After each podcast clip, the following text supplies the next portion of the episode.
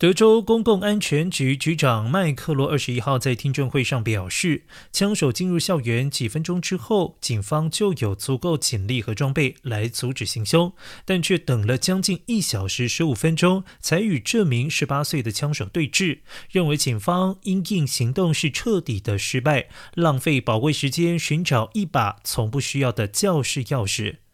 麦克洛进一步指出，现场指挥官阿瑞唐多做了非常糟糕的决定，决定将警员的性命置于学童性命之上。不过，在这一起悲剧发生之后，阿瑞唐多先前受访时却称不认为自己是现场指挥官。